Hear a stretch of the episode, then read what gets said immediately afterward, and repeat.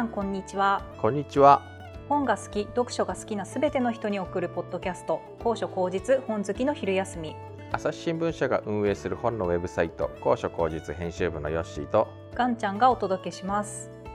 このポッドキャストでは最近気になる本の紹介や著者インタビュー業界ひそひそ話まで読んで楽しく聞いて楽しいひとときをお届けします。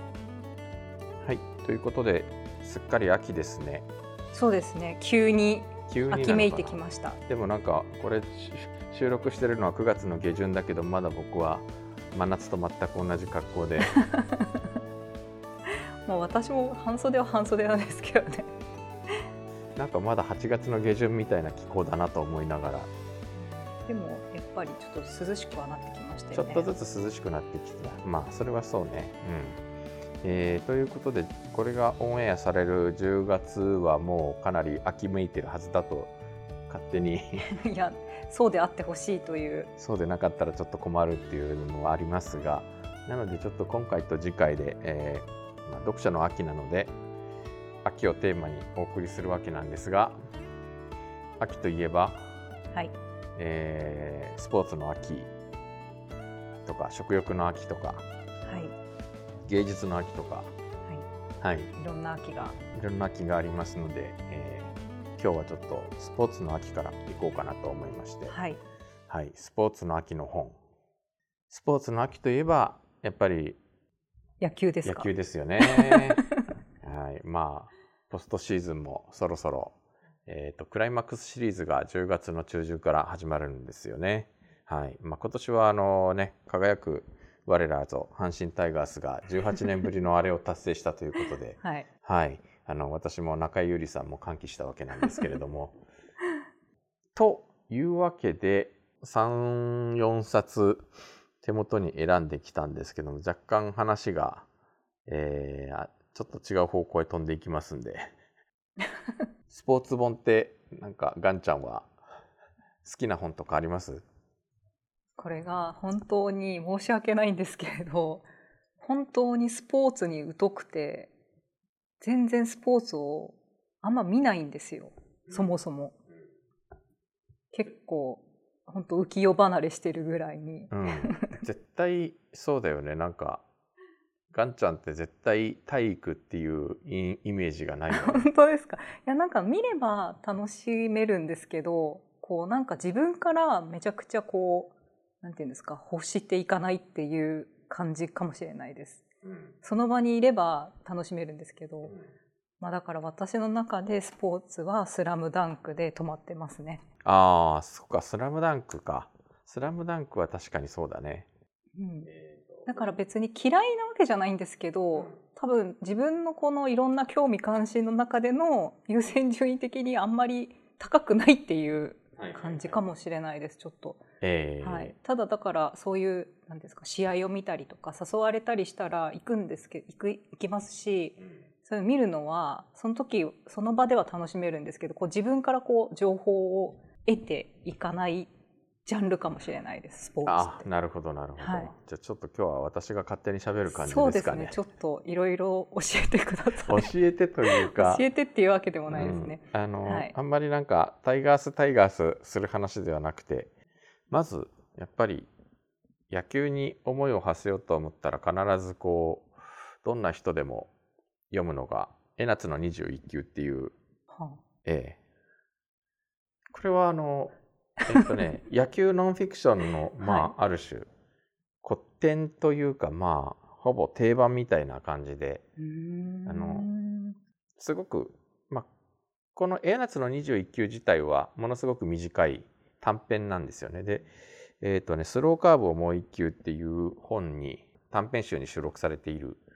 やつでで、まあ、このこの短編いろいろと他にもあかつて脚光を浴びたあのスポーツ選手は今みたいな感じでいろんな人の話が、えー収まっていてとても面白いんだけどやっぱその中でも「エナツの21球」ってすごく有名なのでこれはあの1979年の日本シリーズ最終戦であの江夏豊という伝説のピッチャーですね。あの元阪神タイガース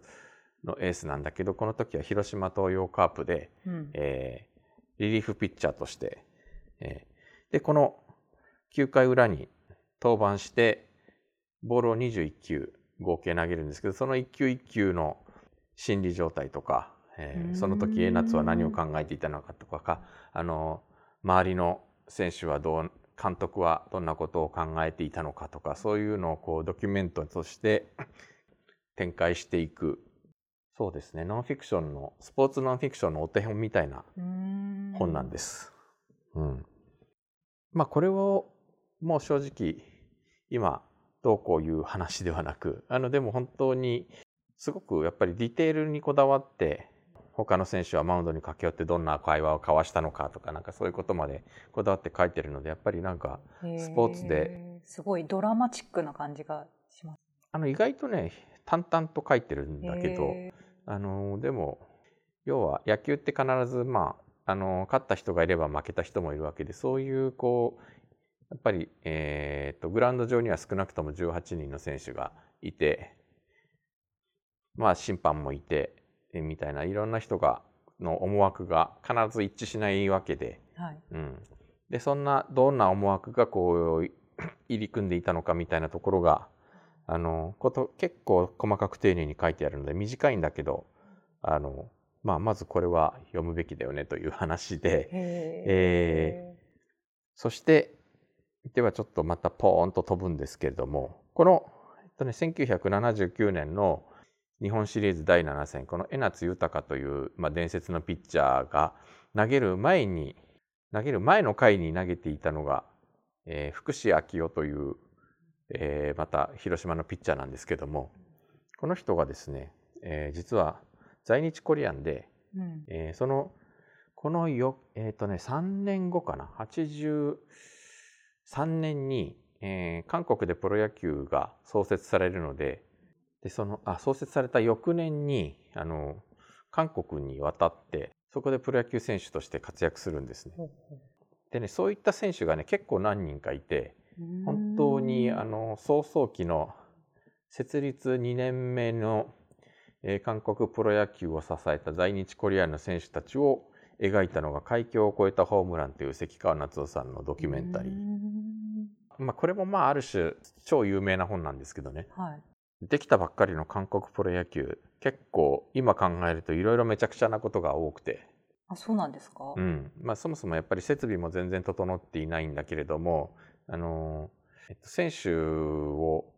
長く使うとかそういうことまだ全然考えていないからピッチャーはあの今だったらあの先発ピッチャーっていうのは日本だとこう1週間1週間ごとに登板してその間は休むっていうそういう感じで投げるんだけど当時はもうえー、先発で投げて次の日抑えで投げてまた翌日先発で投げてみたいなそんな感じのそんなに連続で登用されて。そう。でこの福士明夫という選手もあの、まあ、広島カープの中軸の選手だったんだけども、えー、広あの韓国に渡って、まあ、そんな感じで、えー、1年で30勝という大活躍を挙げるんですけどね。ただあの在日コリアンと言いつつも韓国で生まれたわけではなくて日本で生まれ日本育ちなので韓国を知らないし韓国語も喋れないわけ、うんはい、でそういった人たちがじゃあどういった、えー、感じでその韓国という祖国を見ていたんだろうとか、うん、あとそのじゃあどういうふうに彼らは韓国で受け入れられたんだろうというようなこともやっぱりそこはねすごくあの一筋縄ではいかないとても悲しい、えー、やっぱり現実もあったりするわけで。やっぱりちょっとした差別みたいなのとかまあちょっとしたどころではないと思うちょっとしたどころではない。あのなんだかんだ言ってやっぱりやっぱり野球の技術は日本でずっとプロでやっているのですごく長けているので、うん、ものすごくこう重用されるんだけどもやっぱり役に立たないとなると平気で使い捨てられるっていうちょっとその表現はまたあれだけどもあのやっぱりその何か成果を上げないとみたい厳しい言葉がうん、まあやっぱりそういう中で成果を上げようとして30勝という大活躍をして、えー、弱小当時本当に超弱小球団だった三味スーパースターズというチームで、えー、をこう優勝直前まで引き上げるんだけども翌年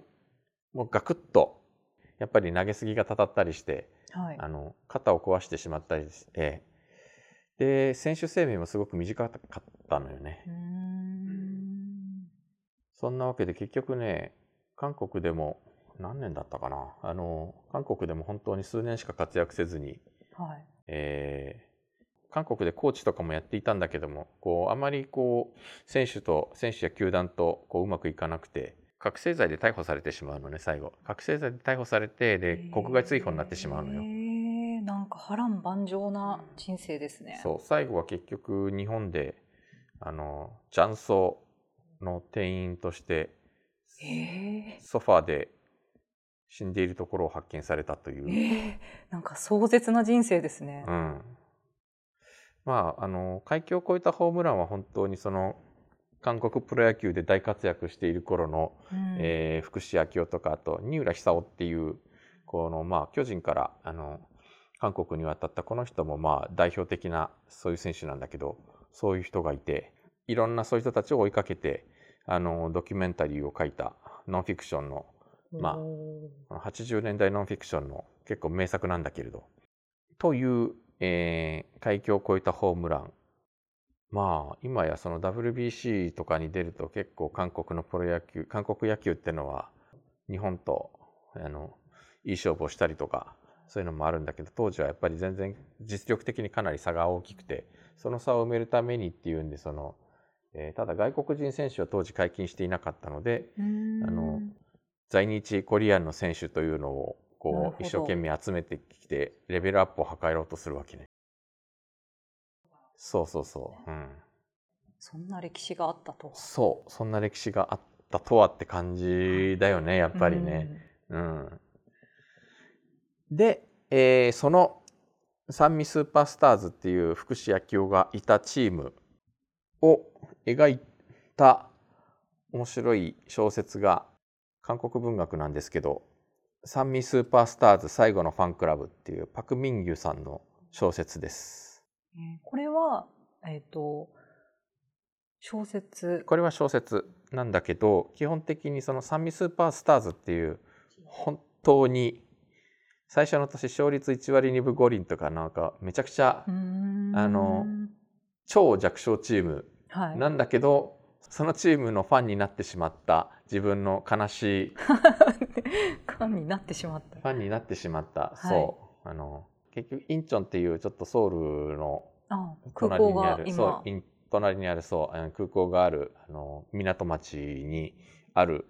小さな小さなそこがホームグラウンそドのこがホームグラウンドのチームだったんだけれども、あの今はないんだけれど悲しいかな。そんな弱小チームのファンとして生きざるを得ない悲しさ。生きざるを得ない。生きざるを得ない。でも応援しでも応援してしまうのっていう。いやでもなんかそういうのってありますよねやっぱり。ちょっと弱いけど応援したくなるチームとか。うんなんかやっぱそういうのって人間の心理的にあるんじゃないかなとは思います。まあ。頑張れっていうなんかそういうこうなんか上昇みたいないつでも勝ってるチームが活躍するっていうよりか。そうなんです、うん。そうなんです。やっぱう、そういうなんかうん、ね何かちょっと奇跡を見せてくれるんじゃないかみたいなそういうところで応援したくなるっていうのなんかまあ人間の心理的にあるんじゃないかなって。あのまさにそうであのそう僕もなんか長いこと阪神ファンなんてのをやっているとあの18年に一度しか優勝しないチームなんですけどもね、うん、読売しあの読売ジャイアンツのファンとかはなんかこう毎年のように優勝して、はい。阪神ファンは優勝するとお祭り騒ぎで楽しそうでいいよねとか言うんだけど。まあ今年それで、まあ、今年たくさん勝たせてくれてありがとう読売ジャイアンツ。また来年もよろしく頼むねっていう。今年優勝できたのは巨人のおかげだよって。まああのそうやってまあ本当に、ええ、ありがとうございました読売ジャイアンツ。本当に今年はたくさん勝たせてくれてもう負ける気がしなかった。もうすごい嬉しい。もう 本当に今年優勝できたのはジャイアンツのおかげです。ありがとう。また来年もよろしくね。ちょっとここはあの強調しとく、うん。ちょっとしたですね。言霊的な感じで来年に送ってんですね。そうそうそうそう。まあ多分来年もまああのいっぱい勝たせてくれるからこの調子だと。うんうん、あの恨み腹さで置くべきかみたいなところもちょっとやっぱりあって。長年のみたいな。そう。まああのそんなわけでこの弱小チームを愛することになってしまった僕の悲しいそれちょっとあれですか？あの自分も自分のこともこうなんか重ね合わせながら読めるって感じなんですか？それは、あのヨッシー的には。阪神ファンとしては身につまされるというかもうなんかこの主人公のとにかく全てに共感するって感じですかね。なるほどめちゃくちゃ共感ポイントが多いんですね。共感ポイントそうだよ。うん、なんだって本当にもう見ていて勝つ気がしない時期とかまああのタイガースもあったんだけど暗黒時代と呼ばれる、うん、まあ今中日ドラゴンズがちょっと暗黒時代に入ってきてるけどそのなんか気になるのは付箋がついてるのは何ですか？これはねちょっとそうえっと1984年三味は再び最下位チームに転落した。その年の全校期ともに最下位を記録した三味は翌85年の前期リーグまで生まれ育生まれ持った使命最下位という位置をがっちり守り抜いた。生まれ持った使命世の中はやはり生きるほどの価値はない場所であり僕はやはりくすんだ空と汚染された海小汚いカモメと腐りかけたヒラメそして不細工なインチョン女子中学と 西女子中学の女子たちがあふれる恥ずかしい都市インチョンに住んでいた。さらに心の中では密漁者になって世の中中のクマとライオントラ190センチ以上の巨人もしいるならば竜馬でも根こそぎ絶滅させてやりたいほど絶滅させてやりたいほどの憎悪が逃げたぎっていた。恋人贅沢は言わないでくれ一体このような質量を持って僕はなぜこの世に生まれてきたのか。一体そんな質量を持って三味スーパースターズはなぜこの世に誕生したのか。本当に。みたいな。まああのすごいなんか。うん、この虎とか巨人とか全部当時のあの韓国のチーム名ですね。はい、はいはい、なんかすごいひねくれがすごいんです、ね、だからこの屈折した、あのファン心理というのをなんかすごく描いているという意味ではもうなんか涙なしには読めない小説です。めちゃくちゃ楽しいのよ。なんかこう笑ってばっかりなんだけど、はい、あのでもしかしそのそんな主人公の心理が愛おしいというかね、うん、なんかそういうのを書かせると本当このパク・ミンギュという人はすごく面白い、うん、なんか屈折した少年の心理なんだけど、うん、なんかこう王道を歩かない少年の心理、うんうんうん、そういうのでこれをも元に生まれたと言われるピンポンっていうもう一つパク・ミンギュさんの小説も日本からあの日本語で翻訳されて出版されてるんだけどこれは、えー、教室のガキ大将じゃないなボスだななんかもう金をせびり取られ暴力を振るわれ,、ま、振るわれ続けみたいな凄まじいボスの屈辱しながら生きていくそうした中であの広場になぜか卓球台とが卓球台とボールがあって卓球をすることでいろんな人とのコミュニケーションがちょっと開けていくみたいな。またねこれもねこの少年もまたね似てるというかねあのこの「三味スーパースターズ」と「ピンポン」ってなんか兄弟みたいな作品で、うん、これはなんかこうあんまりこう卓球の話はそこまでこう大きくは出てこないんだけれど、はい、まあ、青春ドラマ的な面白さ。なんかこれも好きですね私。ピンポン。へといういつの間にかだからあの阪神タイガースの話をしていたら、はい、えー、韓国に飛んでしまうというですね。ちょっと私が一方的に一人で喋り尽くしたという。そうですね。そう。ちなみにさっき言った福士昭夫という選手のについてなんですけどもこの今あのドキュメンタリー映画を撮っている人がいてその人の生涯を追った。私ちょっと個人的にいろいろ支援してるんですがこれもすごい面白い映画になるはずだから。またそれはちょっとできたらお知らせしようかなと思ってますけど。というまあスポーツを描いたドキュメンタリーからノンフィクションから小説へとこう一応一本の糸を通した。通したつもりですけども。いやなんか今思い出しましたけどピンポンって言ったら松本太陽さんの漫画もピンポンっていうタイトルだったなと思って。ああなるほど。それはすごい好きで読んでましたね、はいはいはい、読んでたしアニメも見てたなっていうのを今き話聞いてて思い出しました。あこれは本当になんか卓球卓球漫画なのね。あそうですね。卓球漫画でまあ松本太陽さんは本当にねあの独特の画風が、うん、好きですよ。でもなんかそう考えたら私そっかスポーツものって漫画でしか多分あんまり触れてきてないかもしれないって今話聞いてて思いました。なかなかスポーツもののその小説とかも手に取ったことないなって。スポーツ漫画はまたちょっといずれやろうか別にうん多分ものすごくたくさんあるし、ね、いっぱいあるから。僕もなんかいろいろとスポーツ漫画は割と触れてるなって。スポーツ漫画の話またちょっと別にしましょう。僕はなんかこの、えー、松本太陽さんのピンポンを見て思わず稲中卓球部を思い出した ねだから意外と卓球ってなんかいろいろ作品になってますよね。そうね、うん、うん、意外と。そういう意味でまあ僕もあのおすすめしたいスポーツ漫画はいくつかあるのではい。またちょっとそれは日を改めてというか来年の夏ぐらいかしら よくわからないけど。そうですね。またどこかの機会にまた覚えてれば、うん、やりたいと思います。はい、はい、なんかぜひ皆さんもおすすめのスポーツ本あったらちょっとぜひ教えていただきたいなと思います、ね、なんかちょっとあんまり今まで触れてこなかったジャンルなのでいろんな方のおすすめを聞いてちょっと読んでみたいなと思います。はい。